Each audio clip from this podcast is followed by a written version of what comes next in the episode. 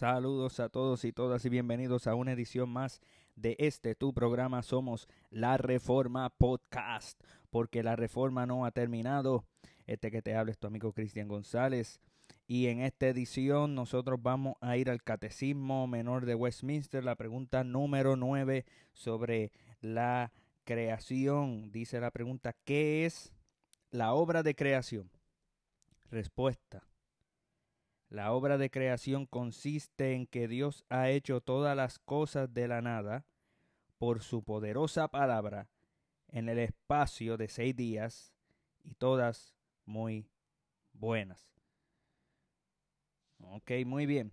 Cuando nosotros recordamos la edición anterior sobre el catecismo, hablamos sobre el Dios que ejecuta decretos hablamos de que Dios tiene un decreto, el cual es inmutable. Dios tiene un plan soberano que involucra a toda la creación, a toda la raza humana, a todos los acontecimientos que ocurren, que ocurrieron y que ocurrirán. Los decretos de Dios son su propósito eterno según el consejo de su propia voluntad, en virtud del cual Él ha preordenado para su propia gloria todo lo que sucede. Y ese Dios que tiene ese decreto en la eternidad, por lo tanto un decreto eterno, ejecuta ese decreto en tiempo. Ejecuta ese decreto en las obras de creación y providencia un Dios que se involucra en su creación y se involucra en los acontecimientos que ocurren. Esto hace más complicada la idea de defender eh, la inocencia de Dios, cosa que tenemos que hacer especialmente en el calvinismo, pero quiero que escuchen algo, los arminianos tienen que responder a esto también, porque los arminianos históricamente creen en un Dios de providencia. Los arminianos creen en un Dios que se involucra en los acontecimientos del tiempo y aunque no es igual que en el calvinismo, en donde en el calvinismo tenemos a un Dios que tiene un decreto que, que sale de su propia voluntad y no de su previsión o presciencia, su conocimiento de cosas que ocurrirán en el futuro, para luego decretar algo que es innecesario decretar, algo que como quiera va a suceder sin decreto.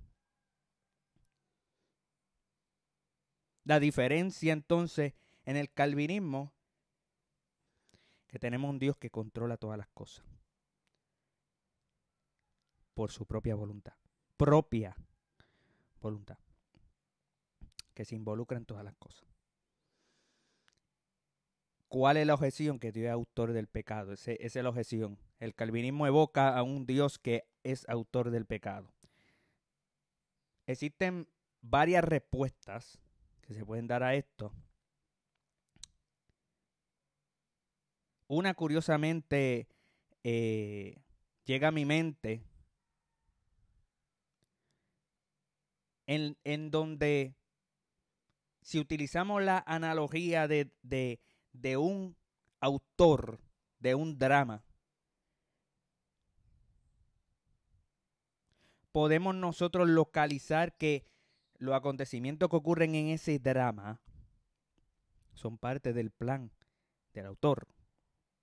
El autor crea los personajes, el ambiente, el universo, especialmente con estas historias y estos cuentos de ciencia ficción, de sci-fi. Estoy pensando en Lord of the Rings, las crónicas de Narnia, eh, hasta recientemente Harry Potter. Autores que crean nuevos universos, que controlan a sus súbditos, que controlan a personajes que ni siquiera existen, pero que en el mundo de esas ideas, en el mundo de esa historia tiene una subsistencia. Pues es el autor quien controla. Los acontecimientos negativos que ocurren ocurren porque el autor lo determinó así.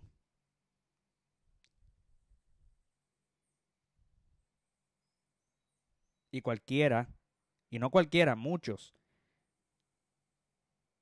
cuando van a entrevistar a, a los escritores, a los autores, dicen, fue por tu culpa que este personaje murió y, es verdad, la culpa la tiene el, autor. Pero en la historia, si alguien muere porque fue asesinado en la historia, pues ninguno de los personajes está mirando para arriba y diciendo la culpa la tiene ese autor, ¿no? La culpa la tiene aquel asesino de la historia. Así que si nosotros vamos a hablar de Dios como autor del pecado, podemos decir Dios es el decretador del pecado, en el sentido de que Dios preordenó la existencia del pecado, pero quien peca no es Dios. Y como no peca, no es autor del pecado en el sentido de que se involucra con el pecado. Palabra claro, no hay tinieblas en él. Pero el arminianismo tiene que también responder a ese Dios de providencia y tiene que responder a estas interrogantes de un Dios que ejecuta sus decretos. Y a eso llegamos entonces a la pregunta número 9 sobre la creación. Obviamente, mientras más vayamos adelantando en el catecismo, vamos a ver las diferencias históricas el arminianismo, calvinismo, semipelagianismo, las diferentes eh, estructuras teológicas. Pero la pregunta número 9, que sobre la creación, dice que la creación consiste en que Dios ha hecho todas las cosas de la nada por su poderosa palabra en el espacio de seis días y todas muy buenas. Es muy importante entender que la obra de creación la obra de creación consiste en que Dios ha hecho todas las cosas de la nada. De la nada. ¿Qué significa que Dios ha hecho todas las cosas de la nada? Ese misterio de que nada existía y de repente Dios creó. Y dice la palabra que en el principio creó Dios los cielos y la tierra.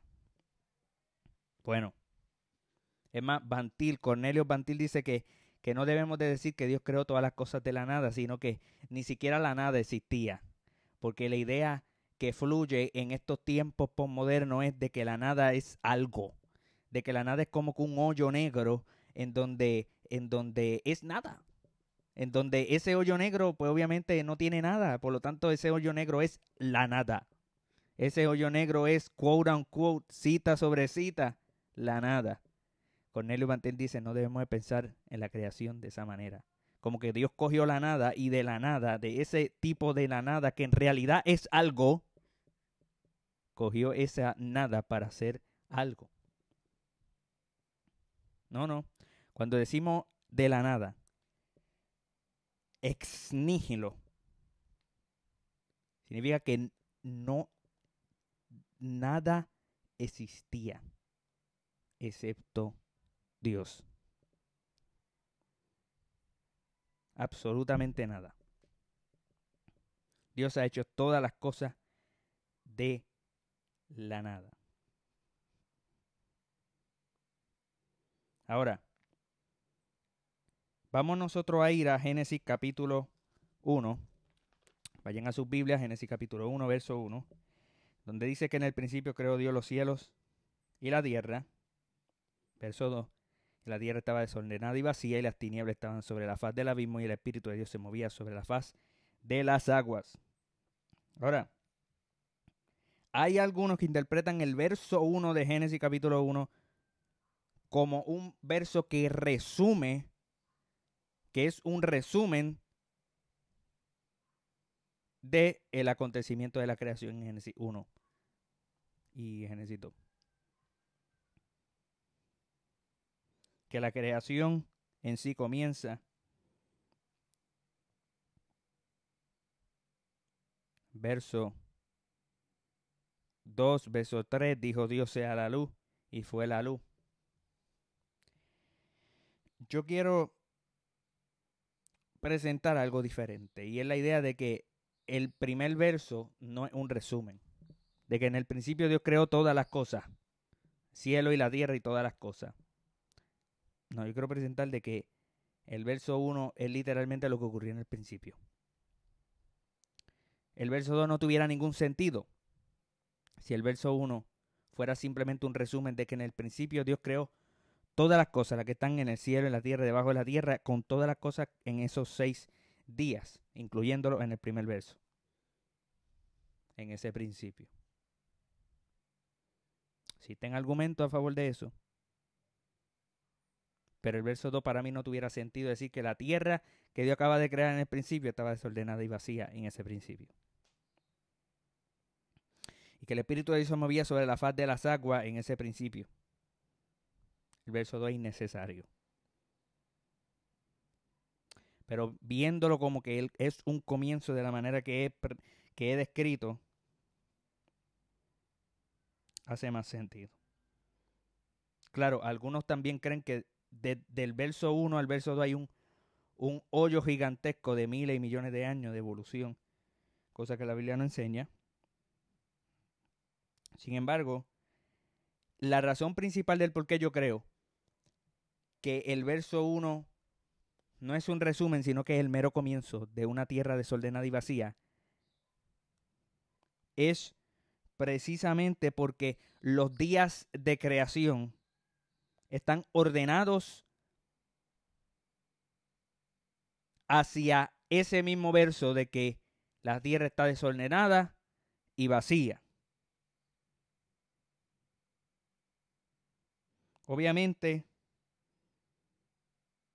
cuando hablamos de los seis días de creación, entramos en una controversia gigantesca, aún en el espacio reformado. La respuesta dice que Dios creó todas las cosas en el espacio de ese día. ¿Qué significa la palabra espacio? Bueno, recordemos la historia del cristianismo. Agustín de Hipona decía que Dios creó todo en un cantazo, un acto de creación. Todo fue un acto, todo de cantazo. Y si Dios quiso, eh, Dios puede hacer lo que sea, hermano. Dios pudo haber hecho eso, pero eso no es lo que dice Génesis. Pero Agustín, ¿cómo interpreta Agustín entonces Génesis? Agustín dice que nosotros somos niños. Y Dios como nuestro Padre nos habla a nivel de niños. Y como sus hijos, no podemos entender el acto de creación porque, porque el acto de creación, la creación como un acto, no como una obra, la creación como un acto de todo de cantazo, es un misterio. Dios nos habla a través de seis y siete días. Aún así, Tomás de Aquina más adelante, adelantando, habla de que sí hubo seis días, pero hay un simbolismo, hay una espiritualidad detrás de esos seis días. Los reformadores defendían seis días literales. Pero hoy en día esa palabra, espacio, Dios crea todas las cosas en el espacio de seis días, pues como si la palabra espacio significa en el tiempo que se tomó. Dice seis días el texto, pero si un día dura mil años, mil años un día, pudo haber tomado diez millones de años un día, simbólico en, en, en, Génesis. Pero tenemos que recordar el, el pensamiento original de esta pregunta, de esta respuesta. El ánimos imponentes. La mente del cuerpo imponente, del cuerpo que dice esto es lo que significa esto. Y que nadie tiene derecho a reinterpretarlo. el espacio de seis días, pues yo le pregunto, ¿cuánto, ¿cuántas horas tiene un día? 24 horas. El espacio de seis días significa que cada día duró 24 horas. Por lo tanto, se tomó Dios seis días para crear. No tuviera sentido Éxodo 20, el cuarto, el cuarto mandamiento, donde Dios dice, seis días trabajará, séptimo descansará, porque así fue la creación. Podrá Moisés haberle dicho, Señor, pero es que así no fue la creación. Es que no fueron seis días, fue seis mil años. Porque un año es como un día. No, el cuarto mandamiento es guardar un día. El día de reposo que es paradigmático de la protología del séptimo día que Dios primero descansó. Así que obviamente seis días son bastante literales. Objeción. Bueno, en el capítulo 2, vamos allá. Verso 4 dice, estos son los orígenes de los cielos y la tierra cuando fueron creados. El día que Jehová Dios hizo la, la tierra y los cielos y toda planta del campo antes que fuese en la tierra y toda hierba del campo antes que naciese, etcétera. El día. Dios creó todo esto en ese día. Todas las cosas Dios las creó en ese día, según el verso 4. Pues eso es una mala interpretación. No necesariamente en el verso 4 significa que Dios creó todas las cosas en ese día. Ese día se refiere más bien a los siete días mismos, a lo que ocurrió en los siete días, a lo que ocurrió en los seis días anteriores y al séptimo que Dios reposa. Ese verso, verso 4 de Génesis 2, e, ese sí es un resumen del tiempo. Se debe, debemos de interpretarlo de esta manera. Estos son los, los orígenes de los cielos y la tierra cuando fueron acabados en el tiempo que se tomó Dios, Jehová Dios, en, en, hacer la tierra y los cielos y toda planta del campo antes que fuese de la tierra, etc. En ese tiempo. Ah, recordándonos nosotros de los reformadores, Calvino, Calvino dice que la creación tiene seis mil años. Esto entra en un tema del creacionismo joven o creacionismo de la tierra vieja, lo que se llama en inglés Young Earth Creationism and Old Earth Creationism. ¿Cuál de las posturas es la más correcta, por decirlo así? Bueno, un tema muy, eh, muy, muy interesante.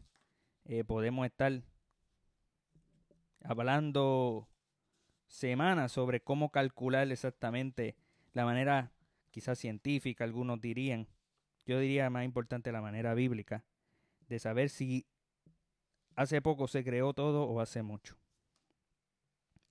Yo diría que nosotros tenemos una muy buena data en la escritura para concluir que Dios creó todas las cosas.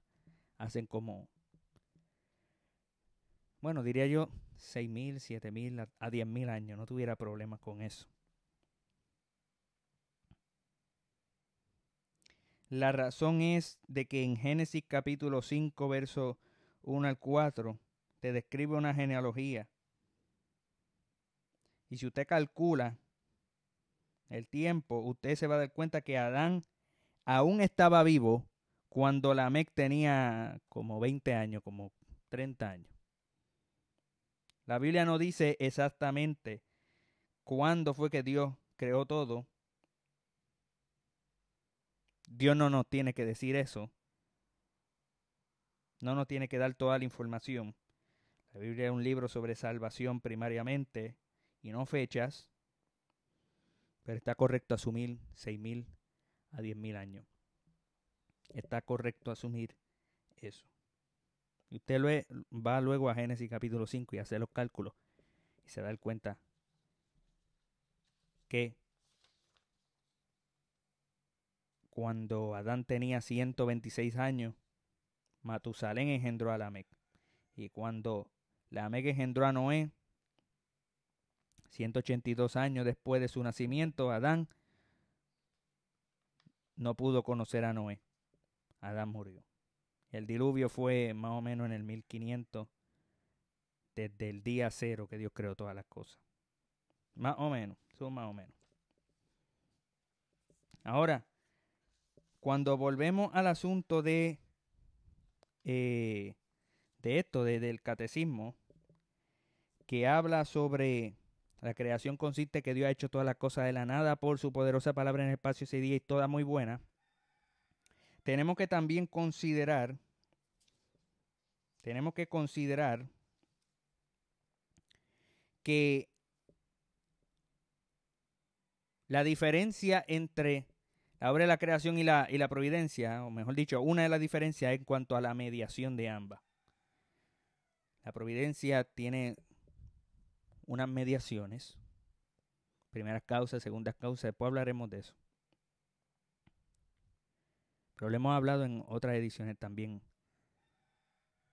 La creación no tiene medios, generalmente hablando, excepto lo que el catecismo dice, por su poderosa palabra, por, o sea, el único medio, Dios creó todas las cosas mediante Dios. Dios crea todas las cosas mediante Dios, mediante su propio poder por su poderosa palabra, dice el catecismo. Y la, la palabra palabra, con P mayúscula, obviamente hace referencia en que Dios creó todas las cosas por medio de su Hijo. La palabra poderosa está en minúscula, pero no hay problema ponerlo en mayúscula porque Dios crea todas las cosas por medio de su Hijo con el poder del Espíritu Santo. Lo vemos en el verso 2, el Espíritu Santo está presente en la creación. Ahora, para concluir con la defensa del verso 1, que fue lo que más me, me, me, enfoqué, sobre que el verso 1 no es un resumen, sino el comienzo de una tierra desordenada y vacía. Fíjate que no, dice un cielo desordenado y vacío. Después daremos quizá un episodio sobre por qué el cielo no está desordenado y vacío, por qué Dios creó en el cielo, en el momento en que, que Él creó los cielos y la tierra, Dios crea un templo que es paradigmático con el templo en el Edén. Muchos dicen el templo, en la teología reformada, muchos dicen que Edén era un santuario, era un templo, era un tabernáculo. Claro, ¿y por qué? Que Moisés, Dios le dice, construye este tabernáculo con el modelo que yo te mostré, el de arriba. Allá arriba, hermano, allá en el cielo hay un templo, hay un tabernáculo, un santuario. Creado antes del primer día de creación, por decirlo así. Que en el principio creó Dios los cielos y la tierra. Y eso es antes del primer día de creación. Aunque algunos dirían es en el primer día de creación. Yo no tengo problema con ninguno de esos de esas explicaciones. Pero el punto es que hay un templo ahí arriba. ¿Y cuándo Dios creó a los ángeles? Eso es una buena pregunta. Yo diría Dios creó a los ángeles ahí mismo, en el verso 1. Pero como dije, no tenemos tiempo para, para hablar por qué el cielo no está desordenado y vacío. No tenemos tiempo para ver cómo Dios creó un templo en el cielo y en ese templo con T mayúscula es que el Espíritu Santo se incorporó, por no utilizar la palabra se encarnó, porque no se encarnó en, carne, pero hubo una incorporación de un espíritu en la Shekinah gloria de Dios en el cielo, en donde el templo es análogo con, el, con esa gloria. El templo es el espíritu, el templo es esa gloria, el espíritu invisible, porque Dios es invisible, ahora es visible, incorporado en gloria, una epifanía eterna que preexiste la encarnación del Hijo y el Espíritu Santo encarnado, o mejor dicho, incorporado, mejor dicho, endoxado, la endoxación del Espíritu Santo. Pero eso sería entrar a la obra de un teólogo llamado Meredith Klein. No tenemos tiempo para eso. Pero desordenada y vacía la tierra estaba, y no es un mero resumen de los acontecimientos, porque los seis días son patrón y respuesta a ese primer día. Oiga, mire cómo funciona esto. Tenemos primero una tierra desordenada y vacía.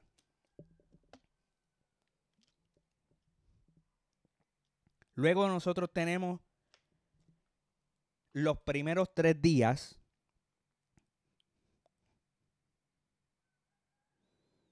que responden a la tierra desordenada y los próximos tres días que responden a una tierra vacía. ¿Qué Dios creó en el primer día? La luz. Segundo día, cielo y agua. Obviamente en el primer día ver luz, hay oscuridad también. Cielo y agua, pues obviamente hay una separación de aguas. Mar, en el tercer día, mar tierra, vegetación, sol, luna y estrella. En el tercer día, mar, tierra, vegetación. Y luego en el cuarto día, sol, luna y estrella. Quinto día, peces y ave. Sexto día, animales y el hombre. Noten cómo los primeros tres días responden a eso. La tierra está desordenada. ¿Qué necesita? Luz, cielo, agua, mar, tierra, vegetación. Del desorden al orden. Pero ahí, todavía la tierra está vacía. Tiene que estar llena. Día 4. Sol, luna, estrella, día 5. Peces, ave, día 6. Animales, hombre y mujer.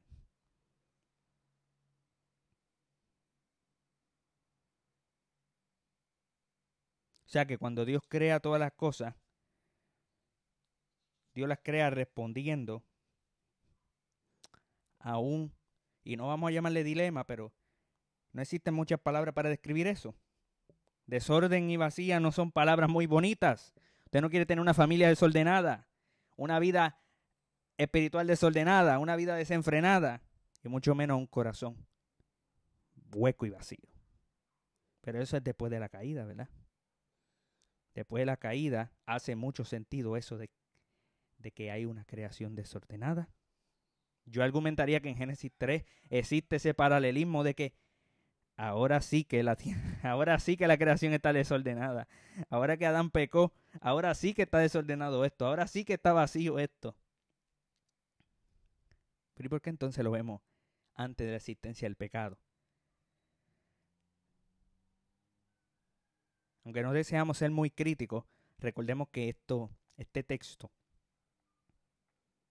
anuncia a Israel, porque el principal editor de este texto es Moisés, anuncia a Israel una apologética en contra de los dioses paganos que le rodearon después que salieron de Egipto. Por lo tanto, yo argumentaría que eso es desordenado y vacío cuando Israel lo escucha, cuando Israel lo escucha de la boca de Moisés y de Aarón. Cuando lo leen en una apologética de que Dios es el único que puede ordenar tu vida. El único que puede llenar realmente. El único Dios creador. Pero, eso es una apologética, claro, pero también eso, eso, eso tenemos que ver lo que realmente ocurrió así en la creación. Dios creó todas las cosas y cuando Dios creó la tierra, la creó desordenada y vacía. Independientemente de los israelitas, lo que iba a ocurrir en el futuro. ¿Qué hacemos? Bueno, desordenada no significa pecaminoso. Vacía no significa pecaminoso. No tiene que significar eso. Dios tiene derecho a crear una tierra desordenada, una tierra vacía. Para enviar ese mensaje claro que obviamente todo esto lo estoy sacando de, de, de, la memoria mía de, textos de, sermones de Spurgeon y de, especialmente Spurgeon, sí, que tiene esa manera de ver de donde, cómo en la creación se describe un desorden y algo vacío, con una creación que dice el catecismo que todas las cosas las creó Dios muy buenas. Cuando Dios crea todas las cosas, las crea muy buenas. El desorden es muy bueno. El, lo vacío es muy bueno. En ese sentido hay que aceptarlo. Luego de la caída, eso de desorden se escucha feísimo. Vacío, feísimo. Pero antes de la caída hay algo muy bueno.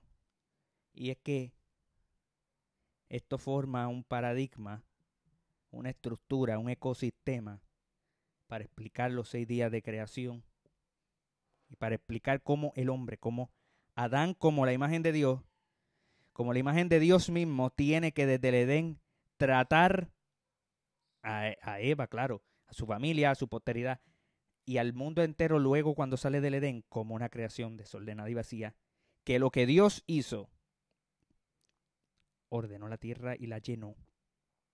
Adán ahora lo tiene que hacer con el comando de ir, tomar dominio sobre todo. Y para que al final Adán, al igual como Dios lo hizo una vez, Adán diga, esta obra es buena. Pero más importante que eso, para que como Dios hizo primero, que descansó en el séptimo día, por fin Adán pueda descansar eternamente en la presencia de su Creador. ¿Qué es la obra de creación? La obra de creación consiste en que Dios ha hecho todas las cosas de la nada por su poderosa palabra en el espacio de seis días y todas muy buenas.